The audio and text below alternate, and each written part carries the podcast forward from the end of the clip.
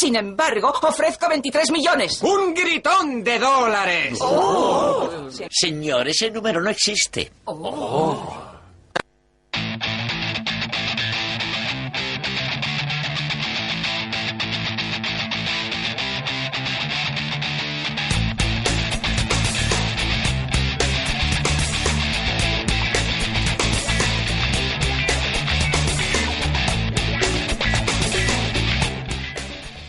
Bueno, pues lunes eh, es tiempo de monotemáticos. Andan por aquí Rafa Cruz y Juanma Cabaña. Buenas tardes a los dos. Hola, muy buena Fernando. Y como hoy tenemos una ausencia bastante remarcada, que es Pedro, pues como es costumbre aquí en el programa, pues se va a to- convertir todo en una especie de homenaje a los 80, como suele pasar cada vez que Pedro no está en la silla de aquí enfrente. Claro, es que lo que digo yo, que nuestros monotemáticos aprovechan la más mínima para a- a ocupar el espacio de, lo- de los demás. Falta un día Juanma, se su sección de literatura. Hoy falta Pedro, no tenemos rumores cinematográficos, pero hablaremos de los años 80. Pues así es, Fernando, muy buenas tardes. Fernando, Rafa, Jesús, a nuestro técnico, por supuesto, y los oyentes. Y hoy estamos en una tarde de, de cabilla y brasero, pero igualmente aquí estamos y vamos a dar lo mejor que tenemos dentro de nosotros mismos, claro que sí. Bueno, pues hoy con muchas cositas, así que como siempre eh, recordamos cómo pueden contactar con nuestros monotemáticos. Juanma. Pues eh, pueden contactar por las redes sociales, que son Facebook, Twitter, YouTube, tenemos el canal de Monotemáticos y bueno, esa nueva aventura en YouTube que hemos iniciado Rafa y yo, que es el, ese noticiario random para que quiera Canal bichear. hermano aquí de Monotemáticos FM. Y la cuenta de correo electrónico monotemáticosfm.gmail.com Y nos podéis descargar desde iVoox e iTunes y leer desde nuestra web www.monotemáticosfm.com. Y bueno, pues nos vamos ya con nuestro sumario. En videojuegos hablaremos del nuevo Assassin's Creed 4, del servicio de vídeo de PlayStation 4 en 4K, de Gran Turismo 6 y haremos una mirada al pasado al mítico videojuego Pac-Man. En cine tendremos el nuevo proyecto de la hija de David Lynch, las curiosas declaraciones de Sam Raimi sobre Evil Dead 4 y que los Cohen harán el guion de la próxima película sobre esta Evil Dead 4, que además tendrá como directora Angelina Jolie. Y acabaremos con un repaso a la película Gremlins. En literatura hablaremos de la adaptación al cómic de una obra de Pérez Galdós, de una novela de James Bond, así como de un libro sobre las adaptaciones del cine de Marvel, acabando con la reseña de la novela En el camino de Jack Kerouac.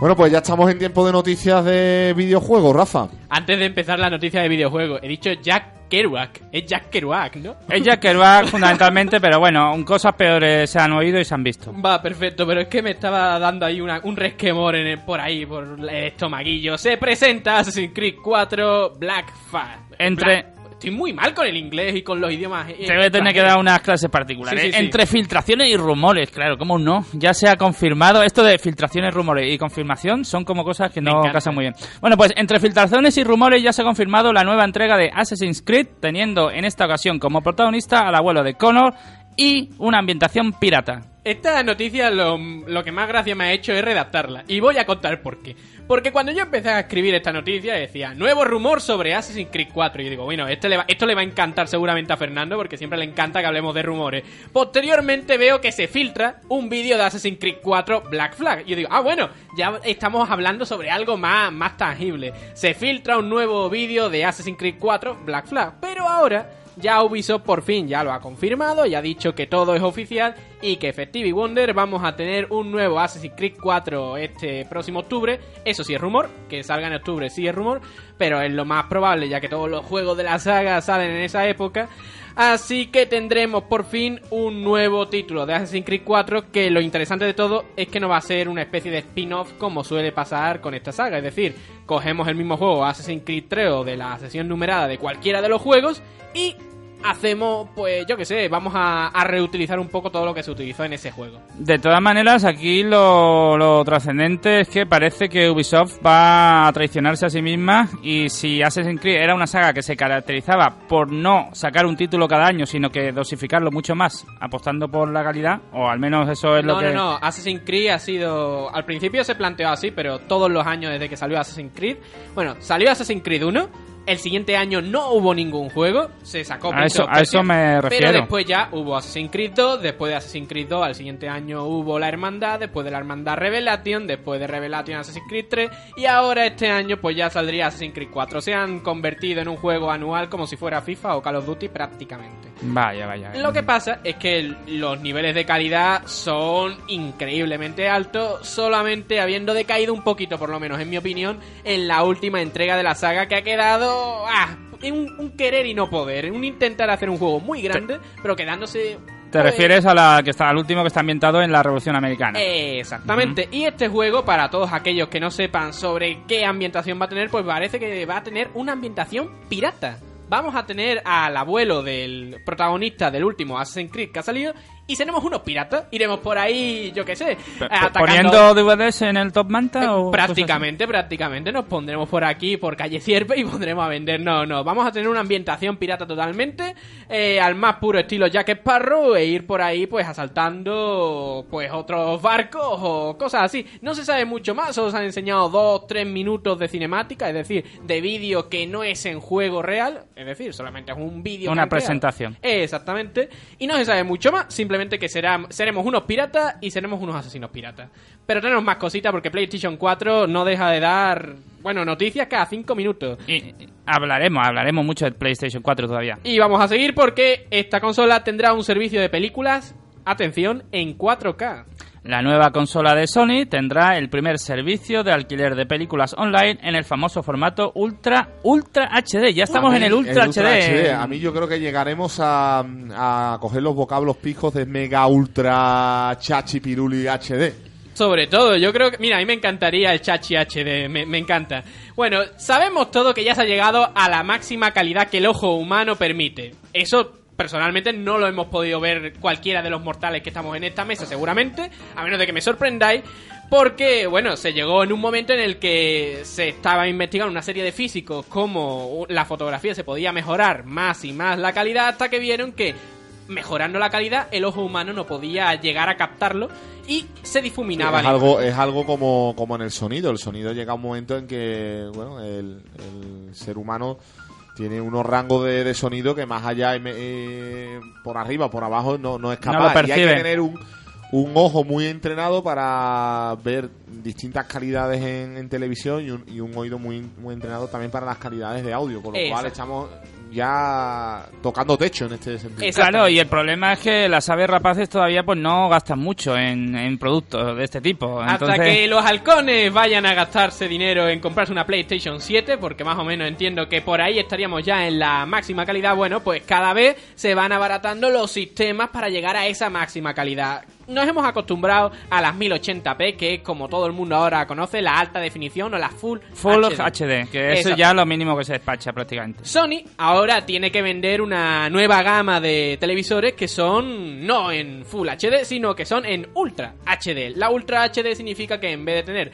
1080p, 1080 líneas, vamos a tener 40, 4000 líneas, pero no en horizontal, sino en vertical. Esto es un poco lío, pero lo que nos tiene que da- quedar claro es que esta nueva PlayStation 4 nos va a poder ofrecer vídeo, contenido de vídeo, pero en una calidad muchísimo, muy superior a la que estamos acostumbrados ahora. Claro, es que aquí estamos como siempre. Si tú no tienes un dispositivo que sea capaz de reproducir eso, estamos hablando de eh, muchos recursos eh, infrautilizados. Exactamente, porque ahora mismo la tele más baratita que encontramos en 4K, quiero recordar que cuesta 30.000 euros. No creo que mucha gente pueda permitírselo. Mm, No, mucha, mucha no. Lo que sí estoy viendo otro detalle es que será una adquisición de películas vía online. Eh, esto lógicamente requerirá algún tipo de portal o algún tipo de plataforma. Desde que- PlayStation 4, el portal que tenga online PlayStation 4, que será el PlayStation Network, pues nosotros podemos adquirir la- eh, el vídeo por ahí. A eso voy, que entonces también será al, al mismo modo un, un distribuidor, ¿no? De, Por supuesto, de eso cine. siempre. Al mismo tiempo, un distribuidor online. Desde que la mítica Dreamcast apareciera en el mercado, incluso Super Nintendo, ya por los años, principios de los 90 en Japón,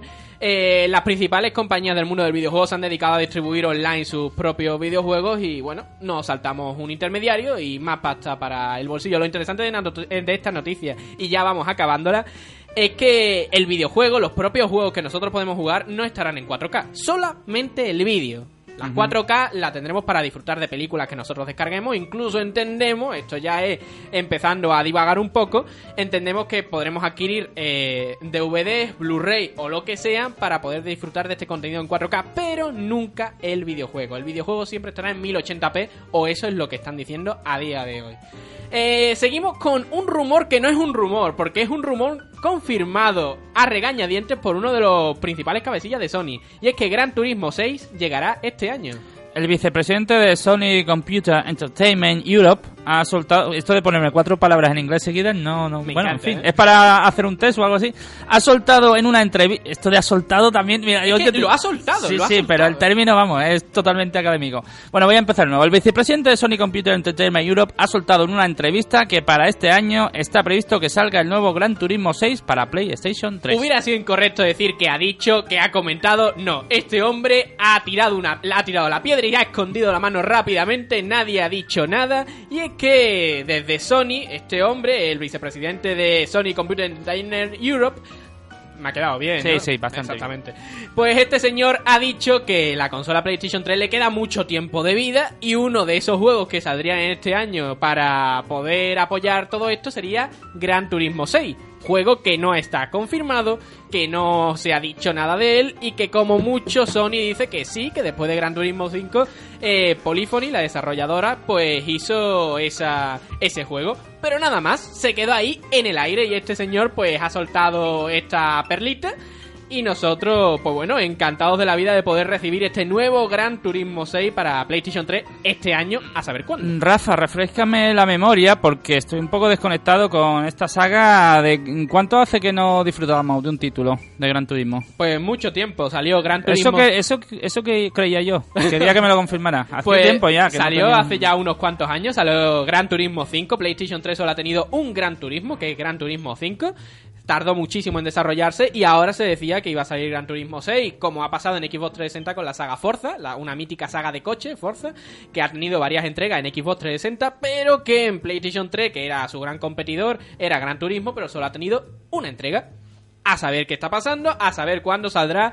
A lo mejor este señor se le ha escapado y es mentira, pero lo más probable es que una persona de su categoría dentro de la empresa esté muy bien informado y lo más probable que haya pasado es que se le haya escapado por, bueno, pues como te puede escapar cualquier cosa. O a lo mejor se ha dejado escapar. Bueno, pues nos vamos directamente a hacer una mirada al pasado con el juego Pac-Man.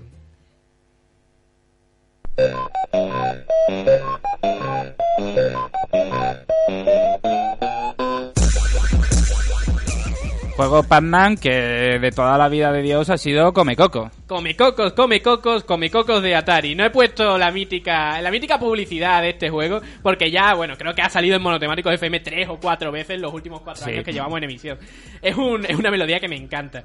Eh, come cocos, Pac-Man, para que nos entendamos todos, o Pac-Man, si nos metemos ya dentro de la terminología en, en japonés. Lo de Pac-Man es la primera vez que lo escucho. Ahora vamos a hablar precisamente del origen del nombre, que el nombre tiene mucho misterio alrededor de él, la verdad, mucho misterio y mucho cachondeo, hablando en plata.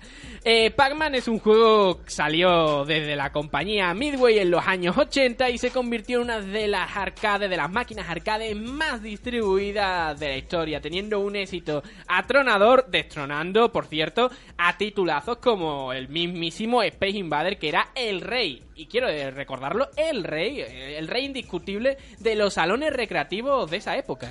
Pero probablemente este éxito descomunal y este fenómeno, como comenté anteriormente off the record, posiblemente, no lo tengo aún claro, pero posiblemente el Come Cocos, el Pac-Man, fuera el primer arcade que yo, no, no que jugara, sino que viera en mi vida, ¿eh? que te estoy hablando de con cuatro añitos cinco más, ¿no?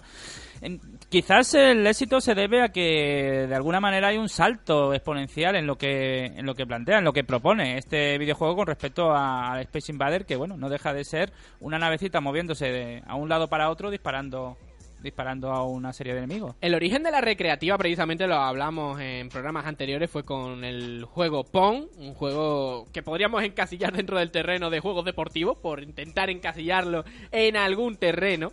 Pero es interesante que después de Pong eh, lo que se instaurara dentro de salones recreativos fueran títulos shooting up. Estamos hablando ahora de terminología avanzadísima, ¿eh? A mí me encanta. Terminología shooting up, ¿esto qué quiere decir? Un juego de disparos, mata marcianos, lo que todo el mundo conoce como mata marcianos de toda la vida. Space Invader fue el gran referente de este título en el que nos encontramos con una gran hilera de marcianitos que teníamos que cargarnos de detrás de unas barricadas con nuestra nave.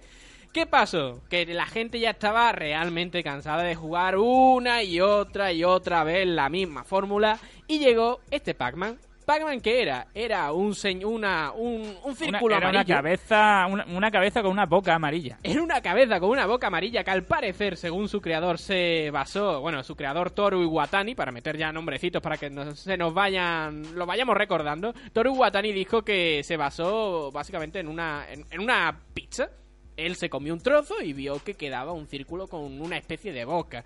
Pues más o menos tenemos un cacho, un trozo de pizza que se va moviendo para alrededor de un, de un laberinto. Un laberinto, es una, estructura laberíntica donde hay pues diferentes puntitos que tienen que ir consumiendo Que tenemos que ir y comiendo. tiene que ir salvando los diferentes digamos niveles que tiene ese laberinto hasta dejarlo limpio. Eh, exactamente. Eso evidentemente de por sí sería muy fácil si no hubiera una pequeña dificultad añadida. Eh, los fantasmitas. Pero antes de meternos en eso, porque vamos ahora a desgranar, vamos a llamar, vamos a ponerle nombre hasta los fantasmas, porque todo el mundo conoce Pac-Man. Todo el mundo más o menos conoce la dinámica, conoce cómo se juega. Pero si nos metemos ya en cómo se llamaban cada uno de los fantasmas, cada fantasma tenía su propia personalidad. O sea, un nivel de friquismo extremo, ¿no? Pero muy interesante, muy interesante porque cuando volvemos a ver el juego con esta información nos damos cuenta de todo lo que nos habíamos perdido al jugarlo. Es decir, hay muchísimas cositas alrededor de este título.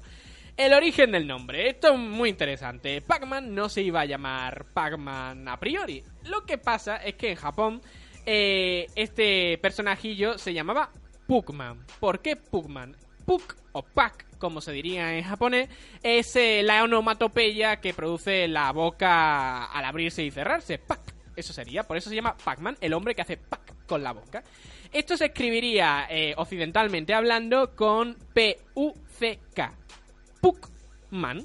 El problema es que pensaron lo- lo- las grandes cabezas pensantes, valga la redundancia, de la compañía, que si tú hacías una máquina recreativa que se llamara Pukman y lo pusieras en Estados Unidos, pues habría algún graciosillo que cogería una navajita o cogería un cúter y quitaría de la P un trocito y pondría, bueno, pues una famos, un famoso insulto. Y yo voy a decir una cosa, eh, tenían toda la razón. Menos mal que lo hicieron porque si no nos, habríamos encontrado máquinas recreativas con una palabra bastante zoe escrita en su Sí, una palabra más sonante en inglés, totalmente más sonante en inglés, simplemente cambiando una letra. Pues te digo una cosa, hicieron bien. Hicieron, lo hicieron genial. Encima, Pac-Man no cambia nada porque el, soni- la- el sonido sería el mismo. Así que el concepto queda claro.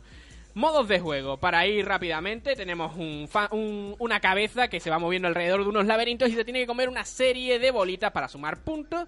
Y en estos laberintos aparecen una serie de objetos especiales que suman aún más puntos. Nos encontramos fresas, nos encontramos incluso la mítica llave que sumaba la mayor cantidad de puntos. Pero también nos encontramos con nuestros queridos amigos barra enemigos, más bien enemigos, que eran los fantasmitas, los míticos fantasmitas que nos hacían la vida imposible para que nos pudiéramos llegar a la última pantalla de este título. Bueno, pero con respecto a los fantasmas había ese momento, ese momento de glamour, ese momento de happy hour, ¿no? Cuando cogías, ah, había un, cuando adquirías un elemento, de pronto los fantasmas se volvían rápidamente com- comestibles. Duraba muy poco y había que aprovecharlo, pero En cada una de las cuatro esquinas del, del laberinto de Pac-Man, pues nos encontramos con unas bolas que eran muchísimo más grandes que la del resto. Si nosotros no las comíamos, estos fantasmas pues eran totalmente vulnerables y no los podíamos comer para al menos salir de alguna situación airosa o incluso para que volvieran a la casilla central, porque una vez no los comíamos, ellos se regeneraban, pero tenían que volver a la casilla central,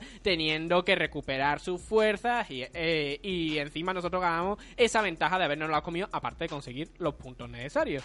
Teníamos cuatro fantasmas básicos dentro del juego original. Teníamos a Blinky, Sí, tenían nombre, Fernando, tenían nombre, yo quiero recordarlo, estos fantasmas tenían nombres, uno se llamaba Blinky, que era el líder de los fantasmas, era el más rápido, el que se supone que es el más malvado y el cabeza pensante de Pero, toda la Rafa. ¿tú lo diferenciabas? Es decir, tú sabrías decir qui- quién era Blinky, quién era Pinky, quién Pues, era Inky. una vez que los lees, te pones a investigar sobre el juego, es perfectamente identificable porque este fantasma era muchísimo más rápido y como y siempre iba de una manera obsesa a por ti, siempre te perseguía. Por la personalidad, ¿no? Por la personalidad rápidamente lo reconocía. El tipo de, de programación de este fantasma hacía que te siguiera. Venga, Rafa, no me fastidies, por favor, ¿cómo vas a reconocer a los fantasmas? Eso eran todos iguales. No, no, no, no, es muy interesante. El rojo siempre iba por ti. Eh, Pinky, que es Rosita, como podéis, eh, bueno, suponer, era un fantasma rosa, bla, bla, bla. Y curiosamente, este, eh, como curiosidad dentro de este fantasmita, en la serie de televisión, en la mítica serie de televisión de Pac-Man, aparecía como si fuera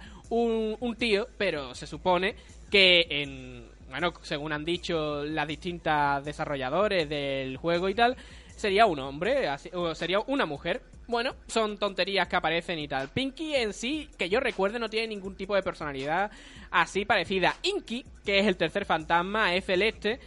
Algunas veces aparece después en la saga, otras no, pero bueno, como estamos analizando el juego original, sí es un personaje, es un fantasma que diferenciaremos porque apenas nos persigue e incluso puede escapar de nosotros. Es increíble, es un fantasma que tiene incluso miedo de nosotros. La trascendencia de este título fue impresionante, fue un fenómeno sociológico, como te estoy comentando, yo creo que en este país pues, muchos nos iniciamos en, en las máquinas de arcade, máquinas tragaperras, conocidas de toda la vida, con este juego, y de hecho fue más allá hasta el punto de que inspiró, por decirlo suavemente, por no decir por no decir algo más fuerte, inspiró a otros desarrolladores que crearon un juego muy parecido. Yo ahora mismo estoy pensando, por ejemplo, en el juego que te venía al comprar el Amstrad, Exactamente. TVC 4, el O-Mumi, Ujú. realmente la tema la trama era muy muy similar tenías que ir completando laberintos y tenías que huir de las momias Lo que, lo que hace también reflexionar este, este juego mientras estaba escuchando es que con mecánicas muy sencillas, mecánicas extremadamente sencillas, sin historia y demás, eh, se dan horas y horas y horas de diversión y son capaces de rentabilizarse la, la inversión en prácticamente nada, porque incluso ahora Pac-Man aparece como una de las aplicaciones a descargar en una App Store, en un Play Store. eh, es decir, aparece Pac-Man eh, realmente modificado, por supuesto, ¿no? Y Incluso en adaptado a la- navegadores web. a la siguiente a la siguiente en fin generación eh, y bueno un laberinto y un muñeco comiendo bolitas y, esquivando a esos pequeños fantasmas dan horas y horas de diversión algo que después se ha vuelto a repetir en muchas ocasiones, un patrón que, que realmente que es realmente eh, curioso porque bueno pues juegos como Tetris, como el Bubblegum, como hay estaba juegos de mecánica pensando en el Tetris sencilla. precisamente en el Tetris Y- y- Bueno, eh, juegos que, que son una mecánica única, que no tiene historia, que no tiene ningún tipo de, de objetivo más que el conseguir, ¿no? Cier- la, la dificultad, ¿no? Va aumentando, pues en velocidad o en, o en lo que sea.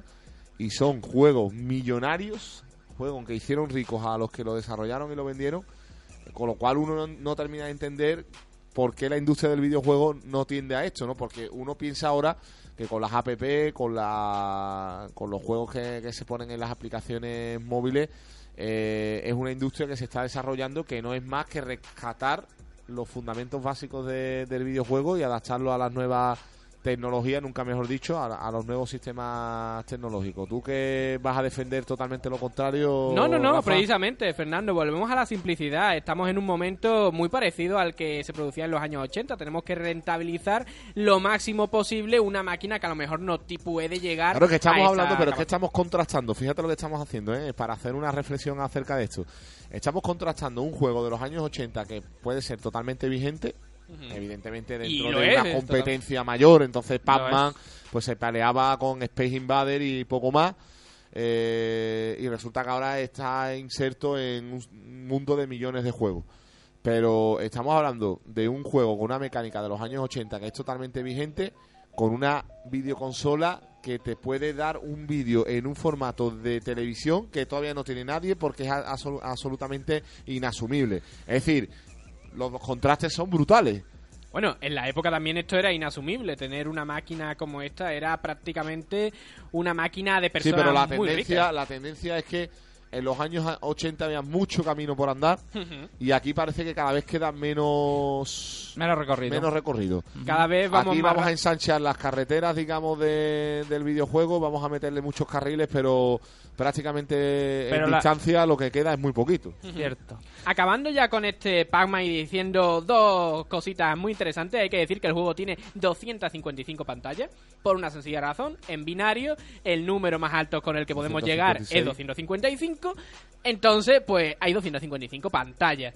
Eh, hay una mítica do- eh, pantalla do- número 256 que es la pantalla final, la pantalla partida, como queramos llamarlo, por los jugadores, debido a que la mitad de la pantalla pues aparece difuminada y apenas podemos jugar en él. ¿Por qué? Porque es un error de programación, simplemente. Es una pequeña curiosidad. Y también, para acabar, hay que decir que... Esta pantalla 256 no será una leyenda urbana porque yo te no, aseguro no, que una- me he un- pulido el juego de arriba abajo y no, no la recuerdo. No es una leyenda urbana para Existe, nada, ¿no? pero... La pantalla 256. pero hay que llegar a la pantalla 256 y eso es un largo camino hasta llegar a ella. Y hay que decir que se tiene documentado que esto puede ser totalmente eh, falso, ya que alguna persona ha podido hacerlo, pero se tiene que documentado que hasta el año 1999 no se llegó a hacer la partida perfecta.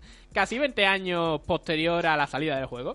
Bueno, pues es un dato bastante interesante de la, de la curiosa dificultad que tenía este juego, que aun siendo sencillo, siendo adictivo, era muy complicado y un servidor le ha costado muchísimo, muchísimo, muchísimo tiempo poder llegar a esa, a, bueno, a la pantalla 200. Yo no he llegado a tan lejos, he tenido que tirar de vídeos de YouTube y de personas de confianza para poder saber qué había detrás de esa pantalla, porque después de la pantalla 200 yo ya tengo que decirlo, me canso, me canso muchísimo. Y nada, yo creo que con esto y un bizcocho nos podemos ir ya a la sesión de cine. Pues nos vamos a ir a la sección de cine dentro de nada, un minutito. Hacemos un alto en el camino y enseguida estamos con más cine. Radio Betis 89.6. La sintonía en verde y blanco.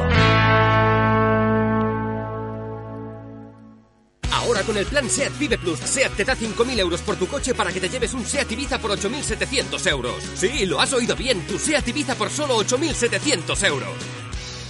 La liga se juega en Radio Betis. Este viernes te contamos el Real Betis Osasuna. Los de Bell abren la jornada ante el conjunto navarro y buscan brindar a la afición otra victoria en el Villamarín. Desde las ocho y media te contamos la mejor previa y tras el encuentro, la sala de prensa, la zona mixta y nuestra tertulia entre béticos. Además, puedes comentar con nosotros el partido a través de Twitter y elegir al MVP Cruzcampo.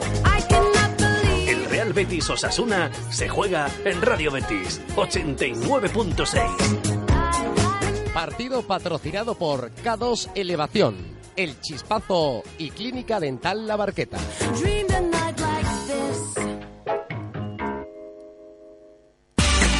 Continúa con nosotros en Radio Betis 89.6.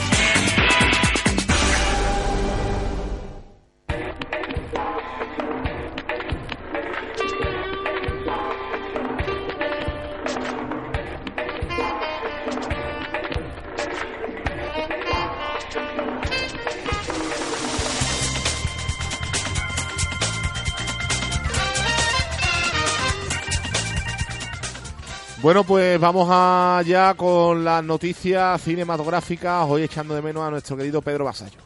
Sí, echamos de menos a Pedro y antes de comenzar con la actualidad que teníamos aquí preparada, pues nos sorprendió ayer eh, súbitamente la desgraciada pérdida de, de gran Pepe Sancho, al que recordamos fundamentalmente por sus míticos papeles en cine en la serie Curro Jiménez, como el estudiante, y ya para las nuevas generaciones más recientemente en, en Cuéntame. O en crematorio. Crematorio, efectivamente, la Por miniserie cierto, de es que dio la casualidad que ayer fallece Pepe Sancho y comienza Crematorio capítulo 1, capítulo 2 en la sexta. Ha sido una serie que se difundió a través de Canal, Canal Plus, Plus, sí. y ayer precisamente se estrenó la, la serie, es una, una serie de varios capítulos de crematorio en la sexta, capítulo 1, capítulo 2 ayer y, y- y nos encontramos con esta noticia. Una miniserie, ya que lo mencionas, que por cierto está basada en un novelón, en un auténtico novelón de Rafael Chirve, Sí, de- sí, sí. del mismo nombre, Crematorio. Bueno, pues como decíamos, nos sorprendió tristemente. La verdad es que ha sorprendido a, a una buena parte del entorno del cine que no, no conocía su estado y, y tristemente fallece- falleció ayer debido a, un cáncer. A nuestro recuerdo, nuestro más sentido pésame a, a toda la familia y el mundo de- del cine en general. Y bueno, siempre recordaremos a este grandísimo actor. Y tras esto, pues vamos a comenzar con las noticias que teníamos preparadas para hoy. Sí, vamos a alegrarnos un poquito. Y es que David Lynch actuará a las órdenes de su hija. El conocido director aparecerá en A Fall from Grace, que dirigirá Jennifer Chambers Lynch, interpretando al padre de un policía en busca de un asesino psicópata. Aquí lo único que reconozco es a David Lynch, lo demás como si hubiera sido videojuego de la primera época. Yo, mira, hoy vamos a hacer una cosa bastante interesante. Y es que Pedro, aunque no esté aquí, ha querido dejar su... Su, Su impronta. Su impronta. Así que voy a leer textualmente lo que habría dicho Pedro que nos ha dejado desde el más allá. Según Pedro, David Lynch ha actuado en varias ocasiones, a veces en sus propias películas. He visto, hablando en nombre de Pedro, una sola película de esta directora, su- y sería Que se llevó el premio a la mejor película de Sitges hace unos años, injustamente porque se lo merecía la excelente Déjame entrar. Surveillance me pareció malísima y estúpida, me encanta, porque Pedro está incluso... no entendía yo, claro, eh, no entendía yo estas acotaciones en el guion. eh, ahora sí eh, está perfectamente explicado, ¿no? Es el espíritu de Pedro, ¿no? Que Por revolotea por, la supuesto, mesa. con palabras como Surveillance me pareció malísima y estúpida, yo creo que Pedro ha podido dejar su mejor impronta en este, en este programa. Yo no he visto la película de esta chica, pero parece un poco que tira de nombre de padre, ¿no?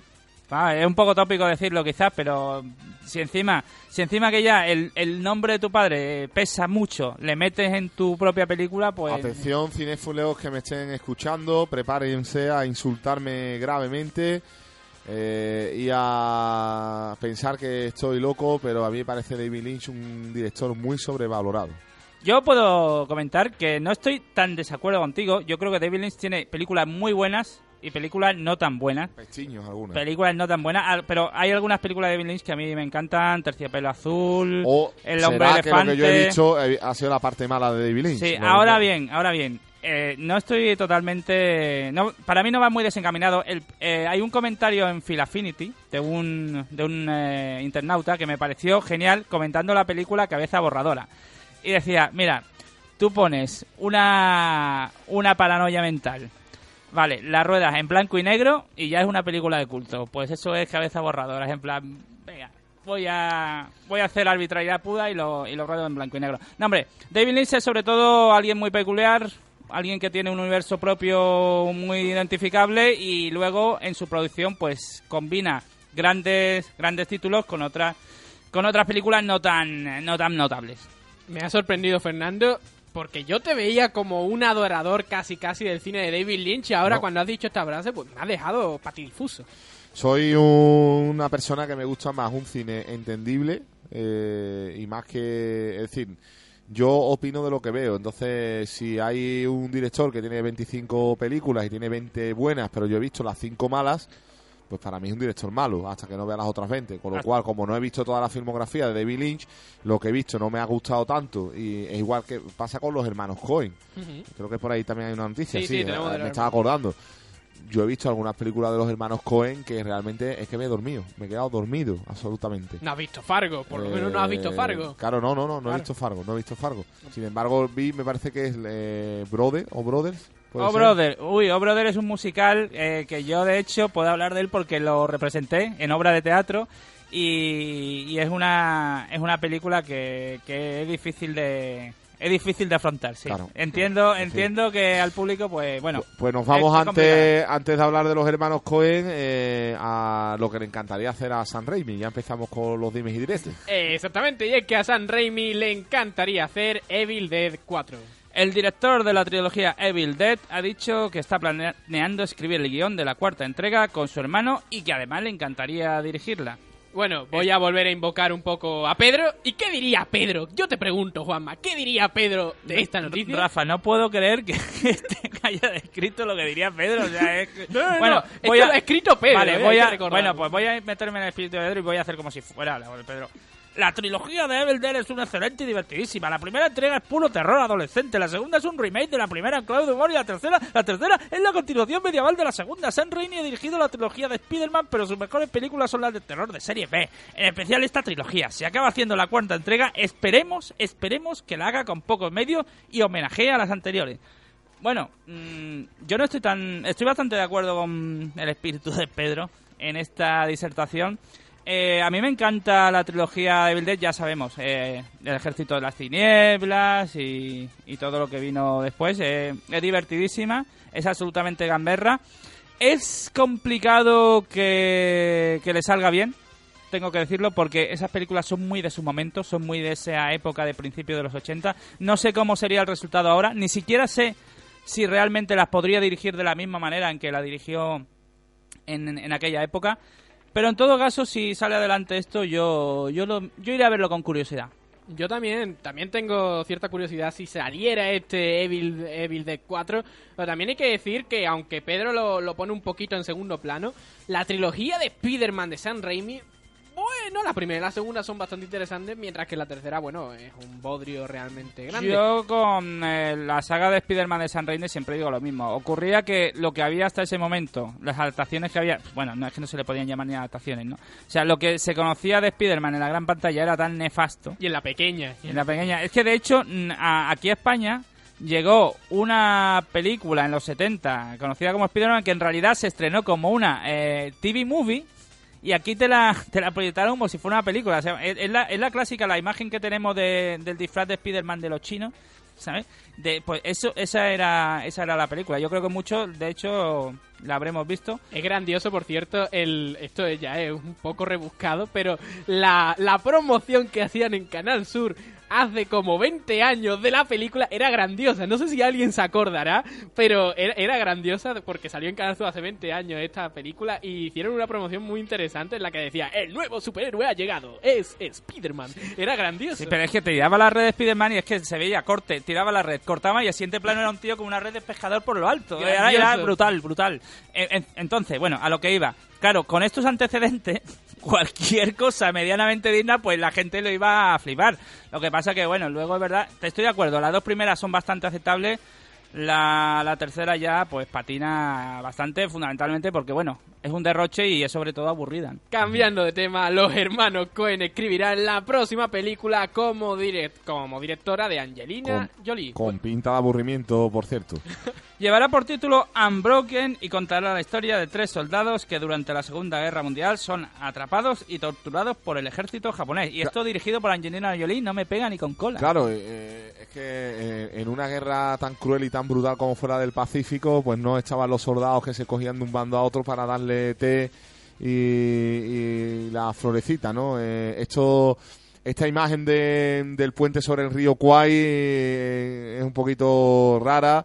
Eh, o, o, por ejemplo la, mm, la película como mm, esta la tengo en la punta de la lengua y ahora se me ha- ¿No será la de Infierno en el Pacífico, la que estás pensando? Porque Eh. hay una película que es Infierno en el Pacífico de John Burman, que es muy característica porque es un soldado americano y un japonés que se encuentran en medio de una isla, no se entienden y tienen que comunicarse pues con signos. Y en la película prácticamente cada uno habla en su idioma respectivo y el espectador siente lo mismo que sienten ellos, es decir, un- la incomunicación total y... y de se- no enterarse de no Exactamente, enterarse. y, se- y realmente eso sí consiguen hacerse amigos, pero es totalmente verosímil, es mucho más realista. Mira, para, para la gente, los amantes del cine bélico y el tratamiento, porque esto al final no deja de ser un mínimo capítulo dentro de esa vorágine gigantesca que supuso no la guerra del Pacífico y demás, ya no nos tendríamos que meter en otros asuntos. Eh, bueno, pues yo creo que de, de lo más, de lo mejor que se ha hecho en los últimos tiempos y desde el punto de vista japonés, lo hizo Clint Eastwood con cartas de Iwo Jima que la verdad, bandera de nuestros padres, que es como así un guiño más patriótico, pues le salió como medio regular, eh, aunque entendiendo un poco la idea de- del cine de, de Clint pues la puedes dejar pasar, pero después Iwo, Iwo Jima, Carta desde Iwo Jima, eh, es algo genial. Y después hay que recomendar, evidentemente, eh, dos grandes películas. una un tanto extraña también, que también hay que saber entenderla, aunque tiene escenas bélicas muy muy importantes, como es la delgada línea... Sí, de Terrence Malick, la de delgada Terrence línea Malick, roja. la delgada mm, línea es roja. be- bellísima, súper estética y, y le encuentras incluso un punto poético a toda la aquello. guerra, sí, sí, cierto. sí, sí, Mm. sí. Eh, cuando está precisamente denunciando lo, lo contrario. Y después también hay que recomendar, eh, por su crudeza y demás, eh, de nuevo Steven Spielberg ahí tocando con Tom Hanks eh, de Pacific. Eh, de sí, la miniserie estaba iba a mencionarlo y por supuesto tanto de Pacific como su antecesora Hermano de Sangre, pues realmente todavía, todavía de Pacific yo creo que es incluso más cruda con menos escenas bélicas. Sí, mm, yo la, a mí personalmente me gusta quizás un poquito más la primera, pero están a un nivel muy similar y yo creo que Tom Hanks consigue ahí lo que intentó hacer en Salvar al Soldado Ryan, pero que le salió casi casi más centrarse en lo que era la carnicería. Ahí yo creo que consigue la perfección que, que buscaba. En honor al espíritu de Pedro, me siento obligado a leer qué diría Pedro, y es que, según él, este es el tercer guion que escribirán los hermanos Cohen y no llevarán a cabo ellos mismos. Y si nos ceñimos a los dos anteriores, debemos esperar a que este salga por lo menos un poquito mejor. El último de ellos está aún en cartelera y lleva por título Un plan perfecto. Bueno, Claro, todo este, todo este rollo de- del cine bélico que tiene que ver con la Segunda Guerra Mundial y la y la bueno pues eh, Todo esto venía a cuenta de que los eh, hermanos Cohen van a escribir. Es que, es que no me pega nada, no me pega nada. O Angelina sea, Jolie. los hermanos Cohen escribiendo un guion de una bueno, película Angelina. Jolie tiene mucha fascinación por el mundo oriental. No sé si por ahí viene. Pe- bueno, aparte, esta señora que ha dirigido, o ha dirigido algo, ¿se le conoce algún Creo antecedente? que sí, que ha hecho algo, ¿eh? ¿Sí? Que ha hecho algo ya. Sí, sí, ¿Tenemos sí. alguna referencia? Yo no la tengo. me estáis mirando todos a mí, pero Yo no la he dicho, pero de me que no suena, esté Pedro me es un suena que ha dirigido al menos un documental, así que. Oh, bueno, guau, ha dirigido un documental, adiós. Ahora lo buscaremos. Bueno, ahora sí que viene, atención, ponemos música. Sí, nos tenemos que vengar porque no está Pedro y hay que nos hemos nos hemos vengado y hemos traído cine palomitero, cine comercial ochentero, de lo que conoce todo el mundo. Pero es que además habéis dado con una peli que, que es brutal. Seguro que a Jesús Becerra le sonará esta musiquita que vamos a poner para introducir nuestra película.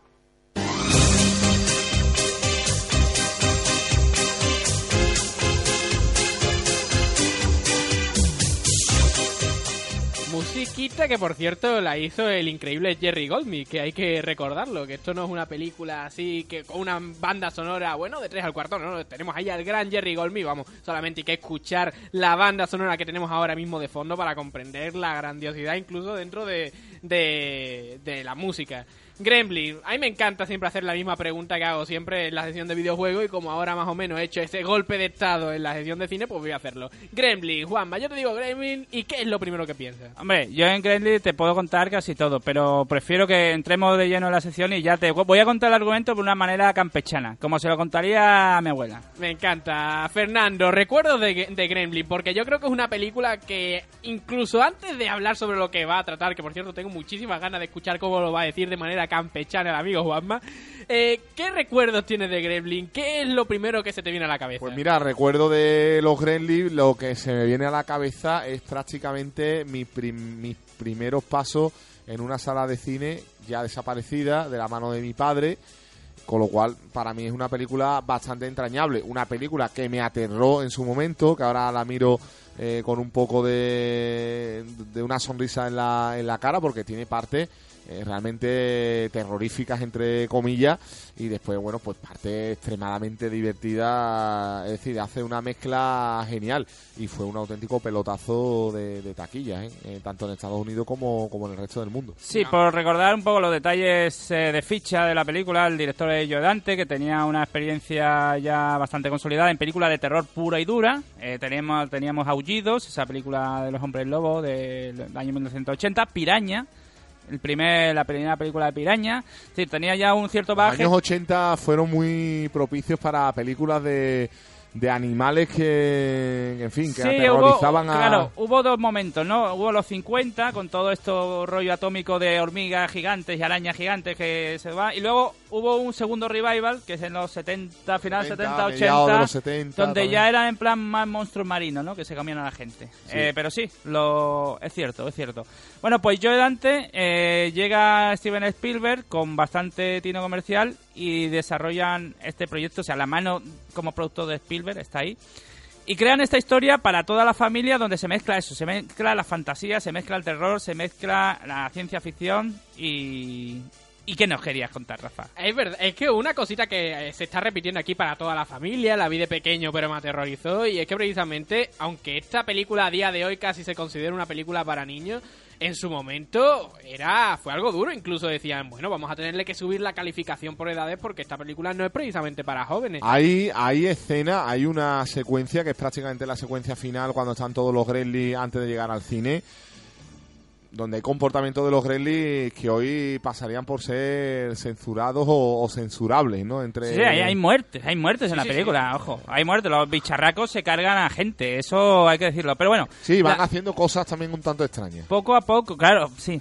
Paulatinamente, digamos que van degenerando, van degenerando poco a poco. Y a día de hoy lo edita Warner Kids, así que mira lo que está, cómo está la cosa. Pero para los que extrañamente sean muy jóvenes y no conozcan la historia o mm, sorprendentemente pues no la hayan visto, cosa rara pero Muy que puede, puede ocurrir, pues la historia es de un padre que decide que bueno, llega en la época de, de que su niño cumpleaños le voy a hacer un regalo. ¿Y qué, y qué hace el, rega- el padre? Pues se va a la tienda de los chinos, porque amigos, ya había tiendas de los chinos en esa época en sí, Estados señor. Unidos, en las películas americanas. ¿Qué hace alguien cuando claro. quiere comprarle un regalo? Se va a la tienda de los chinos y ya ocurría eso. Bueno, y al tío no se le ocu- ocurre otra cosa que ve mm, una caja mm, con un muñeco raro y el, y, el, y el chino dice, no, no, no, no, esto no te lo puedo vender. Dice, ¿pero qué pasa? ¿Que lo tienes encargado a alguien? Te lo ha-?" No, no, no, es que esto no... Bueno, bueno. Total, que llega el nieto del chino, del de la tienda, y ese sí se lo vende. Se ve que ese le gustaba más el teje-maneje. Se lo vendió, pero, pero lo advirtió, mira, es muy mono, es muy simpático, pero hay tres reglas, las tres famosas reglas que no puedes eh, incumplir bajo ningún concepto. Eh, no darle de comer después de las 12, era lo más importante. La segunda era no mojarlos, Ni darle de beber. de beber. ni darle de beber. Y la tercera, recuérdamela tú, Rafa. Que no le dé nunca la luz del sol porque si no, moriría. efectivamente. Bueno, pues total, al, se la regala, el, el padre se la regala a su niño, al niño le encanta, le encanta el muñecote, le pone de nombre Gizmo, eh, porque originalmente el, el nombre de la criatura era, su- y, era un Iga, Mogwai. Mogwai, Mogwai, Mogwai. que Esa- significa... esa sería la, la raza, ¿no? Por Sí, así que significa espíritu maligno, al parecer. Sí. Bueno, total, al tío le pone, le- el, el chaval le pone de nombre Gizmo a la criatura. La criatura, pues la, hay que verla, es, es para comerla, ¿no? Es un osito, una especie de osito de peluche extraño, con unos ojos muy Esos grandes. ojos saltones, ¿verdad? Ojos saltones, una cosa impresionante. Además, súper simpático, súper cariñoso. Haciendo unos ruiditos increíblemente monos. Eso también hay Sí, que recordarlo. vamos, todo era idílico, perfecto y maravilloso. Pero todo se complica cuando llega un amigo del protagonista y sin querer, pues lo moja un poquito. Y de pronto salen como tres o cuatro pelotas de pelo, parecidas a las pelotillas que te sacan del hombrío, pero más gordas, aún bastante más gordas. Eh, un poco como las, las pelotas esas que hay en los llaveros de, de bola. Un poco así, pues tres o cuatro. Y de ahí salen nuevos nuevos Mogui de esto. Pero ya un poquito con más mala leche. Siguen siendo controlables, son en plan de traviesos, más que nada traviesos en plan, bueno, a ver, chavales, estáis, estáis ahí quietos, no sé qué, pero ya eran un poquito más, más malaje esto. Y hay uno que aparece con una crestita. ¿eh? Este Ojito de, que la, este es que detalle. este de la cresta es el... el- Bueno, el cabecilla era el- de todo el grupo. este era el macarra del, del grupo y era el que los traía Más por que la detalle que, que en una cuando empiezan a, a juntar allí a todos los, los Mogui, eh, este es el primero que suelta como un mordisco, ¿no? Y- El primero que ya se le ve... que, que se le no es tan mono como parece, sí, sí, sí. Bueno, pues eh, visto lo visto, todo está claro que tenía que degenerar, tenía que llegar a un punto donde todo se complicara y efectivamente el de la cresta, que al como vamos a llamar al Mogu este, pues llega un- ¿Se llamaba? Strike. Strike, strike, es golpe, golpe en inglés, como el que le acabo de dar al micro. Pues muy apropiado el, el nombre. Llega un día en que va y se tira a la piscina. Se tira a la piscina y ahí ya olvida, nos olvidamos. Bueno, bueno, hay, hay que decir un- una cosa. Eh, Strike, bueno, eh, eh, de, de manera sistemática estamos incumpliendo todas las normas que el chino le había dicho que no hiciera. Ya Sí, lo hemos o sea, mojado. hizo exactamente todo lo que no había que Pero hacer. el punto de inflexión llega cuando Strike, este señor de la cresta, engaña ya a Billy, que es el niño que tenía el bicho, y le da de comer después de las 12 de la noche, cuando ya se convierten totalmente malvados. Y ya- Exactamente, bueno, claro, se me había olvidado lo principal. Es cuando se transforman en, lo- en los bicharracos malvados verdes, que son claro. casi como una especie de gremlins. lagarto gigante que son los gremlins, los, los realmente Bueno, los chungos, ¿eh? Chungos porque tienen unos Ma, dientes. ¿Cuántas que- veces, Juanma, después de eso, después de ver la película, eres un Gremlin? Eh? Bueno, Sí, un bueno, tío se ha, feo, se ha ¿no? convertido efectivamente en lenguaje popular. Pues sí. Y a partir de ahí, pues ya se monta la pajarraca. Se monta la pajarraca porque el tío, como digo, se tira a la piscina y se multiplica, se crea una legión de gremlins, de bicharracos de esto, y es cuando ya todo degenera y, y llega poco menos que el apocalipsis. Además, están en un pueblo pequeñito y poco, poco menos que lo arrasan, ¿no? Ese mismo año, para ella acabando un poco la... la que al final acaba todo bien, ¿eh? Hay que decirlo. Hombre, es una película para toda la familia, no podría acabar mal. Hay que decir que ese mismo año se estrenaron peliculones como Super Detective en Hollywood, Los Cazafantasmas e Indiana Jones y El Templo Maldito. O sea, fue un año increíble. De las cuatro, tres las vi en el cine. Yo creo que también. Yo creo que si no las vi todas... Creo que Super Detective en Hollywood no, pero sí vi, por supuesto, Indiana Jones en el Templo Maldito de la mano de mi padre, igual que la Guerra de las Galaxias, porque llegó un poco más tarde.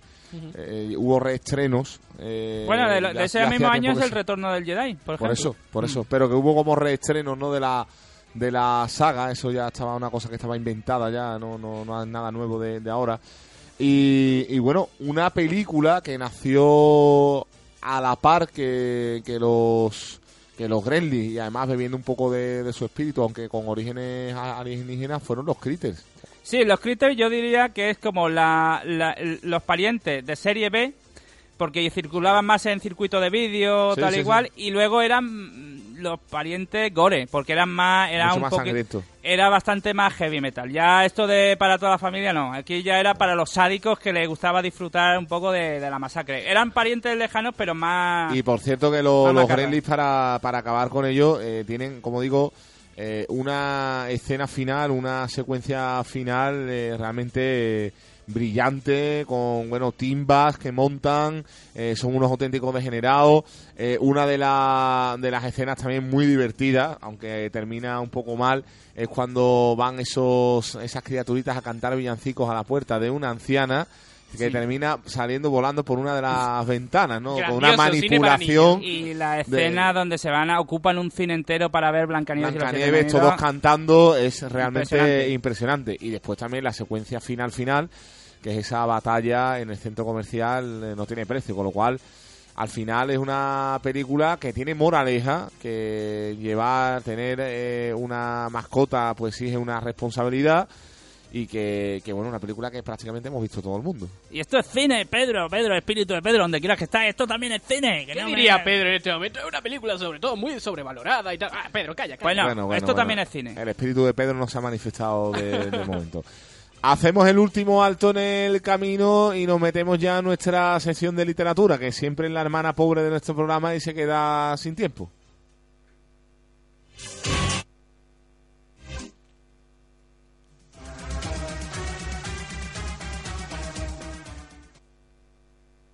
Ahora con el plan SEAT Vive Plus, SEAT te da 5.000 euros por tu coche para que te lleves un SEAT Ibiza por 8.700 euros. Sí, lo has oído bien, tu SEAT Ibiza por solo 8.700 euros. La liga se juega en Radio Betis. Este viernes te contamos el Real Betis Osasuna.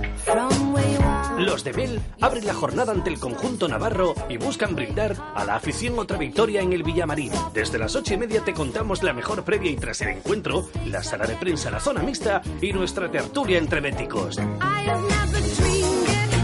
Además, puedes comentar con nosotros el partido a través de Twitter y elegir al MVP Cruzcampo. El Real Betis Osasuna se juega en Radio Betis 89.6. Partido patrocinado por K2 Elevación, El Chispazo y Clínica Dental La Barqueta.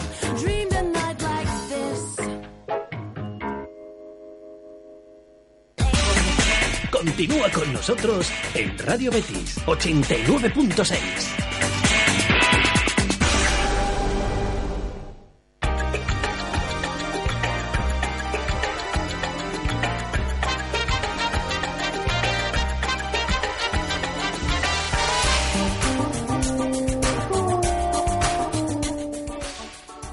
pues volvemos ya a nuestra sección de literatura. También eh, aquí es muy dado a que hablemos de, de cómics. Precisamente con eso vamos a comenzar, Juanma. Pues sí, vamos a poner el turno con la primera noticia que habla de cómics, pero también habla de un autor clásico como, como es Pérez Galdós, que precisamente pues será adaptado a, a este arte, al cómic. El historietista canario Raimo, Raico Pulido adaptará al, al cómic... Bueno, estoy con la boca rara. Adaptará al cómic la obra de Pérez Galdós, Marianela, ambientada en un pueblo minero del norte de España en la segunda mitad del siglo XIX. Bueno, decir dos cosas muy rápido. Primero que Raico Pulido es una figura emergente dentro del cómic nacional, sobre todo dentro del ámbito de Canarias, que es su, su tierra. Y decir que es curioso el motivo que él ha expuesto para adaptar esta novela al cómic. Dice que eh, le resultó tan árida y tan pesada y que resulta a los niños tan tan difícil de acceder a ella que dijo voy a hacer que esto sea un poco más Y comestible. obligaban a leértela en el instituto, Sí, en el colegio. sí, creo que en cierta manera él está un poco traumatizado por ello. Yo también estaría. Y, y- y dice que, que, se- que es como enfrentarse un poco a sus demonios y hacer que sea más accesible para el público en general. Yo de- directamente lo que hice es que se perdió el libro. Misteriosamente, ¿no? Bueno, pues curiosa la, iniciativa de, de Pulido y ahora seguimos con un personaje memorable que está cumpliendo el 60 aniversario en el cual estamos hablando de James Bond y James Bond dentro de su 60 aniversario va a celebrar que se publicará una nueva novela sobre est- su personaje. El escritor William Boyd, autor de esta nueva entrega literaria, desvela que en la nueva entrega literaria, valga la redundancia, del agente secreto británico tendrá 45 años y vivirá en el barrio londinense esa- De en- Chelsea. En el De barrio Chelsea. londinense de Chelsea a finales de los 60. Que aquí los espíritus nos han borrado parte del guion. Bueno, eh, hay que tener algunas consideraciones sobre la saga literaria de James Bond. Y es que mientras Ian Fleming vivía, hasta el año 84, Ian Fleming durante los 50 y los 60 se puso a escribir novelas de James Bond como auténticos churros. La productora Neon, si no me equivoco, es la que tenía los derechos. Y hasta eh, Panorama para Matar, del año 85, la última de Roger Moore. Eh, fielmente se iban adaptando las películas de Bond eran adaptaciones de novelas de Ian Fleming. Eso era matemático, eran todas. Luego murió en el año 84 Ian Fleming y se produjo un extraño fenómeno. Hubo una serie de autores, entre los que está este William Boyd, que dijeron, bueno, es una pena, ha muerto el autor, pero es una es una pena que muera el personaje. Vamos a seguir escribiendo novelas continuando la tradición, pero que ya lógicamente no estaban firmadas por Ian Fleming. A partir de ese momento, la saga literaria y la saga cinematográfica tomaron cada una su rumbo. Se han escrito novelas de James Bond que no tienen, no están adaptadas al cine y se han escrito guiones originales sobre James Bond que no tienen una, una referencia literaria. Literaria, sí. O sea, sobre todo es curiosa y bueno, esta adaptación, pues, es- bueno, esta nueva novela, mejor dicho, pues será interesante como cuanto menos. Y ahora vamos con Dolmen, que ha publicado un libro sobre las adaptaciones cinematográficas de Marvel. El viaje del superhéroe, la historia secreta de Marvel en el cine. Ha sido la obra, es una obra en la que sus, autores, Íñigo de Prada y Sara Rodríguez, desgranan aquellos éxitos y fracasos de las adaptaciones al cine de Marvel. Bueno, siempre... Hay más, Juanma, éxitos o fracasos. De- Depende de cómo se mire. Si lo vemos desde un punto de vista de rentabilidad, posiblemente yo te diría que éxito. Si lo vemos desde un punto de vista artístico, fiascos, fundamentalmente. Estela Plateada, yo resumo todo con Estela Plateada. Eso mm, depende un poco del cristal con que se mire. Hombre, para mí hay más fracasos como seguidor de los cómics de Marvel que, que éxitos, francamente. Pero bueno, ha habido al final algunas cosas que han retomado el vuelo, como Los Vengadores, por ejemplo, y, y quizás en el futuro pues consigamos consigamos cosas que estén medianamente bien. Y ahora ya directamente vamos con la reseña y hoy tenemos un novelón. Pues vámonos con el novelón, que es En el camino de Jack Kerouac. Con la llegada de Dean Moriarty comenzó una etapa de mi vida que podría llamarse mi vida en el camino. Por fin tomaste ese viejo camino. Dean no siente ninguna responsabilidad hacia los demás. Pero hace que la gente lo pase de maravilla. Es una ilusión, una farsa. No quiero volver a verte, ¿entiendes? Bueno, pues en el camino de Jack Kerouac y por el sonido que nos ha metido Juanma, entiendo que también tendrá su visión o versión cinematográfica. Tiene una versión cinematográfica que además es bastante reciente, que yo particularmente no he visto, con lo cual no puedo hablar mucho de ella. pero sí voy a hablar de la novela que es una de mis novelas favoritas, francamente, y no es para menos. Es la, la Biblia, por decirlo así, de la generación Beat, la generación Beat, una serie de escritores que se desarrollaron en la Norteamérica de los años 50, que fueron los primeros contestatarios de esa sociedad norteamericana que estaba casi obsesionada con la amenaza exterior en, en plena Guerra Fría en, eh, en, plena época de Ike Eisenhower, donde estábamos en la época de la caza de brujas, de la obsesión anticomunista, etc., etc., pues ese, en esa América tan peculiar surgen precisamente movimientos contestatarios en forma de escritores totalmente underground, eh, mm, que estaban fuera del sistema, estaban fuera de la industria y que vivían como auténticos bohemios del siglo XX, a la manera en que se hacía en el París del siglo XIX, pero ellos lo hacían pues en la América profunda, recorriendo las carreteras y recorriendo las autovías. Y todo eso se plasma, eh, bueno, todo naturalmente en medio de excesos y en medio un poco de, desequilibrios y también locura. Eh, hay que recordar precisamente a uno de estos grandes autores, a Allen Ginsberg, que empieza su poema Aullidos, no, no lo empieza, sino que en un fragmento de su poema Aullidos dice, dice literalmente esto, he visto algunas de las mejores mentes de mi generación destruidas por la locura. Es algo que no se me borra de la cabeza. Pues todo eso está reflejado aquí en, en la obra, en la novela En el Camino, que habla del propio Jack Kerouac, aunque lógicamente pues toma el seudónimo de Sal Paradise, y de cómo su encuentro con el personaje Dean Moriarty, que no es otro que seudónimo también de Neil Cassidy, eh, les lleva a recorrer eh, prácticamente, empiezan en Nueva York y, recorren América de cabo a rabo, acompañados de la mujer de, del propio Dean Moriarty, que es Marilou, con quien acaba de casarse. y no es, no es un, digamos, un matrimonio tampoco muy convencional. Bueno, pues con estos pocos ingredientes, a partir de aquí se organiza lo que es el auténtico viaje. Yo creo que después del viaje de la Odisea de Homero, tendríamos el viaje de la carretera. Es eh, la novela donde, como he dicho, además de ser el emblema de la generación Beat, también mitificó la que ya es eh, archiconocida Ruta 66, que no es ni más ni menos, por decirlo así, pues sería un poco como la A66 aquí. mira, la Ruta 66 y aquí tenemos la A66 que recorre España de cabo a rabo.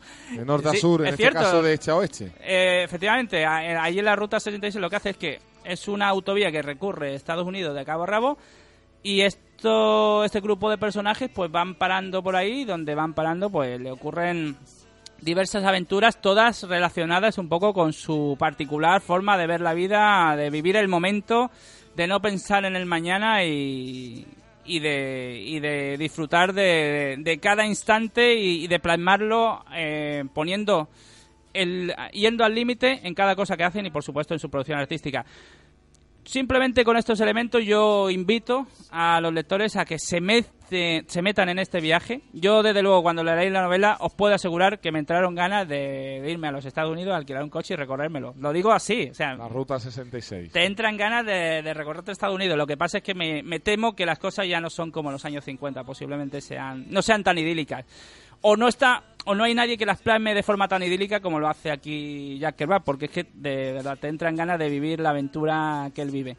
Y poco más, poco más que decir, que, que no quiero desvelaros mucho, es un, es un auténtico tocho de libro, pero que se lee muy bien porque, porque se disfruta y es una novela súper intensa y absolutamente mágica. Recomendable 100%.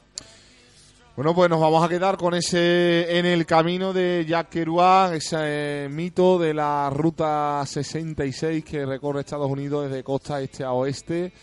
Y bueno, pues conocer ¿no? la cultura norteamericana también a través de, de, lo que significó esto, además en los años 50, que es cuando se ha escrita esta película, con todo lo que suponía en los años 50 en Estados Unidos, como bien ha explicado el querido Juanma Cabaña. Y con esto prácticamente llegamos a nuestro final.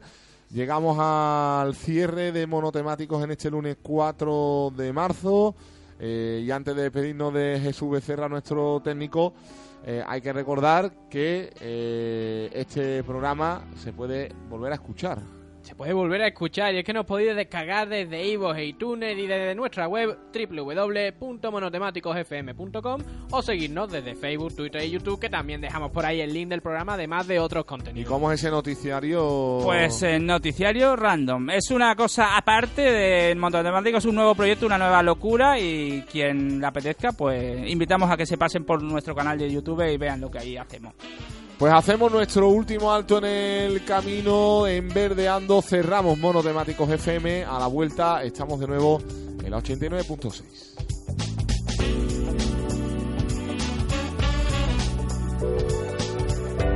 También en la de